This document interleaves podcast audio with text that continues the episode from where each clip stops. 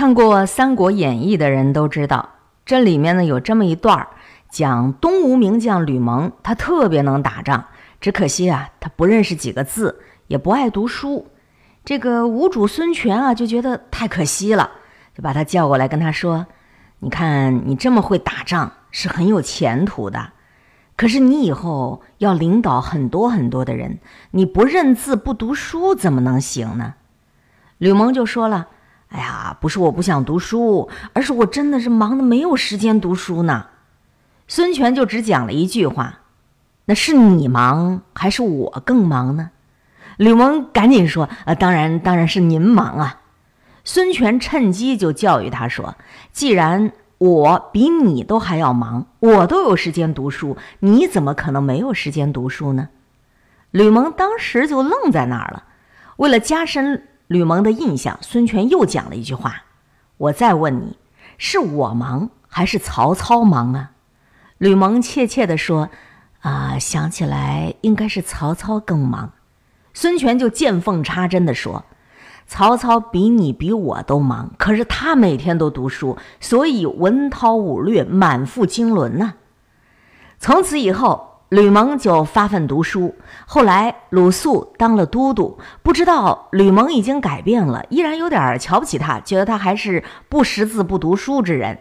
可是跟他谈了几次话以后啊，鲁肃就感觉到，哟，眼前这个吕蒙早已经不是当年的吕蒙了。吕蒙对鲁肃说：“士别三日，当刮目相看。”士别三日，当刮目相看，这话就这么来的。这种事情啊，是值得我们每个人去参考的。讲这么多，不如只讲一句话：哈哈，一个人为什么要读书啊？因为你只要三天不读书，你的语言就乏味儿了。你老讲那么几句话，人家听了就觉得讨厌了。你老讲同样的话，你面部的表情都没有变化的，一成不变，那个就叫面目可憎了。有些人的面目就是让人看上去就讨厌。就憎恶听他讲话呢，就觉得很乏味儿。这一个重要的原因就是他不读书啊。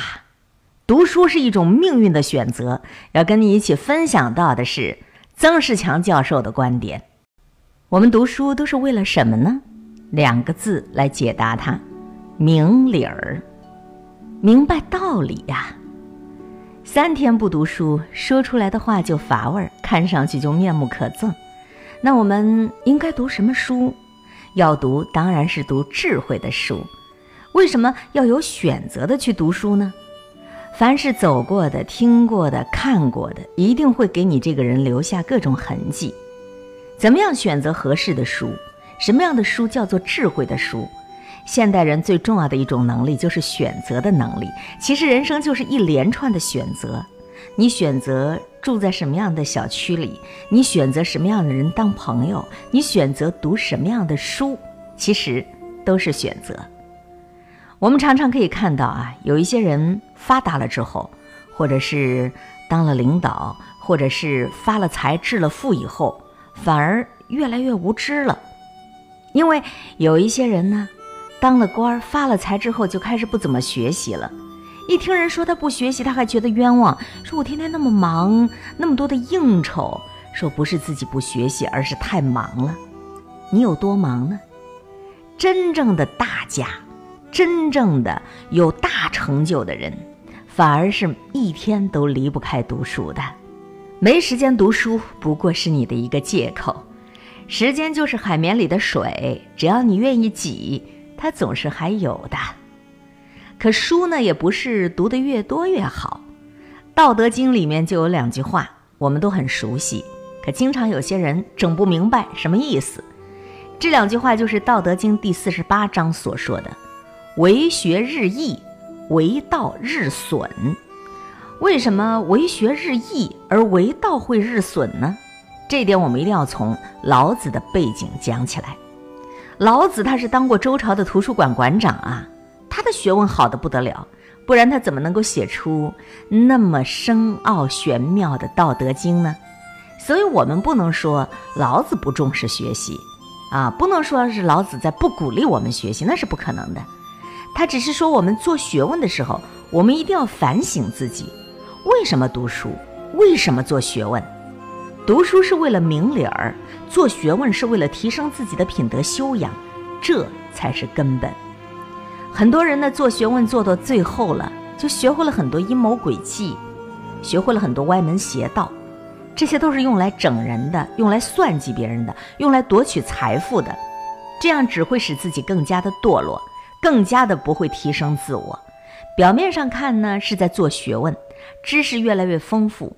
以前不懂的，现在都懂了，当然很开心。可是要小心呐，因为所学越多，可能道就越损。不学这个就不会做那种事情，品德还是蛮好的。可是学了这个，刚开始说绝对不做，最后还是做了。你看，我们每一次说这件事情我不能做，最后还是做了。凡是听过的，必定留下痕迹。本来是非常讨厌的，很可能最后就变成你喜欢的了，这才是事实。因为人往往挡不住外界的诱惑，挡不住大量资讯的入侵。尤其是现在人人一部手机，移动终端，每一个人都能在手机里面看到许许多多的妖魔鬼怪，可是又辨别不了哪些是妖，哪些是仙。在这种情况下，人必须要把握住自己。为道日损，就是我们不要盲目的去吸收外面的乱七八糟的东西，不要盲目的认为多多益善，光是手机里的东西就足够让你乱了方寸的。所以说，现代人最重要的一种能力其实是选择的能力。人生就是一连串的选择，每一天手机里的那么多的推送，你不要每个都去看，好不好？那么多的推送你也看不完，那么多的推送也不一定是你想要的，也不一定是你需要的，或者说那么多的推送一定有妖魔鬼怪来祸害你的。我们看一本书，先看书名儿，如果书名是稀奇古怪的、有伤风化的，翻都不翻一下，直接就可以把它丢掉了。如果书名还不错，那接下来再看，再看看什么呢？看作者，看是谁写的。一看名字，哦，他呀，整天写一些乱七八糟的东西，不看丢掉。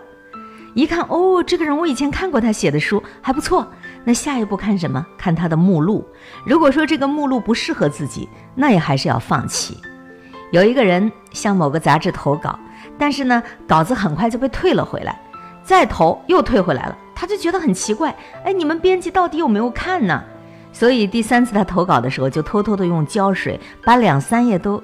粘在一块儿，想看看自己的稿子到底有没有被看过，结果投出去很快又被退回来了。打开一看，果然不出所料，心想：你们这些编辑根本就没有看，我这个胶水都还原封不动的在那里呢。于是他就写了一封信说：“编辑先生，我很敬仰你，但是你的这种工作态度实在不敢令人恭维。”啊，那个编辑看完以后就回了他一封信说。谢谢您这么关心我们，但是我问您，当您要吃鸡蛋的时候，一闻味道都不对，难道你还要把这个鸡蛋吃完了再说这是一个坏鸡蛋吗？就这么简单。所以呀，在这种情况下，我们一看到某一些书它不对劲儿，就要赶快把它筛选掉，赶快躲掉，这也是保护自己。人生真的很短暂，你哪有那么多的时间去用来浪费的呀？每一个人都必须要对自己负起全部的责任，除了你自己，没有人可以替代。千万不要骗自己。古人说：“书到今生读已迟”，一定要从小养成读书的习惯。